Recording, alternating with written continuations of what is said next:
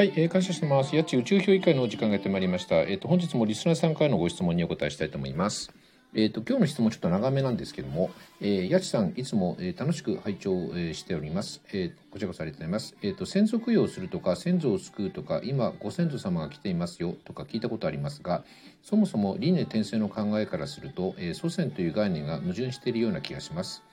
誰でも、えー祖先は何万人もいることになるなりますが、えー輪廻転生しているのであれば、えー祖先という定義がごちゃごちゃになると思います。先祖供養をしても、えー先祖は生まれ変わっていて、えー先祖としての魂は不在なのではないですか。具体的にお話しすると、私のおばあちゃんがいます。えーおばあちゃんは亡くなり生まれ変わりました。その生まれ変わったおばあちゃんには母親がいて、さらにはおばあちゃんもいます。えー輪廻転生数万回と言いますが、えーこのような状態況を、えー数万回繰り返すと何が何だか分からなくないのではなな分からなくなるのではないでしょうか。魂の生まれ変わりと先祖供養の関係はどういうものなのでしょうか。というご質問なんですけども。うーんとね確かにそう言われてみればそうですよね。生まれ変わっちゃってたら元の魂って不在になっちゃうってことなのかな。うん。でねえっ、とまあこんな感じで考えてみたらどうかなと思うんですよね。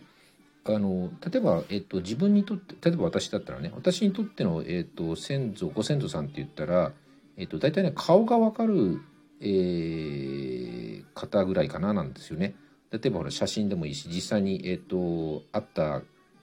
方でもいいんですけど、まあ、そうすると,、えっとまあ、僕は両親がまだ、えっと、在名なんですけどね、まあ、例えば親とかおじさんおばさん、えっとおじいちゃんおばあちゃん、えー曽祖父母ぐらいそれよりも前だと多分実感が湧かないっていうかね。例えば、えー、と15代前の、えー、と例えば、えー、となんだろう。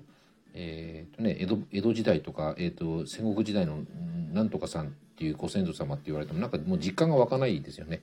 あの知らないしね。あの顔も分かんないんで。だからねその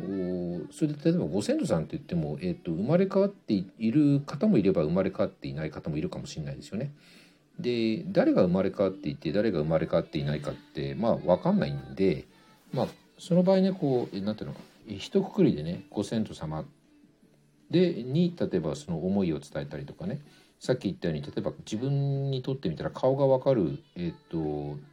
ご先祖さんって言いますでしょ？まあなんていうのかな二神等とか三神等ぐらいになるのかな。でその中でのその特定の、えー、とご先祖さんに、えー例えば思いを伝えるとかっていうのが、まあ、先祖供養だっていうふうに思ってみたらどうなのかなと思うんですよね。うん、でその先祖供養の,、まあ、その宗教的な歴史っていうのはとりあえず置いといて、まあ、僕は思うんですけどあのねまあそのご先祖さんがいて初めて今の自分が今ここに存在しているわけじゃないですか。だからまあそのご先祖さん全般に対するねその感謝を伝える手段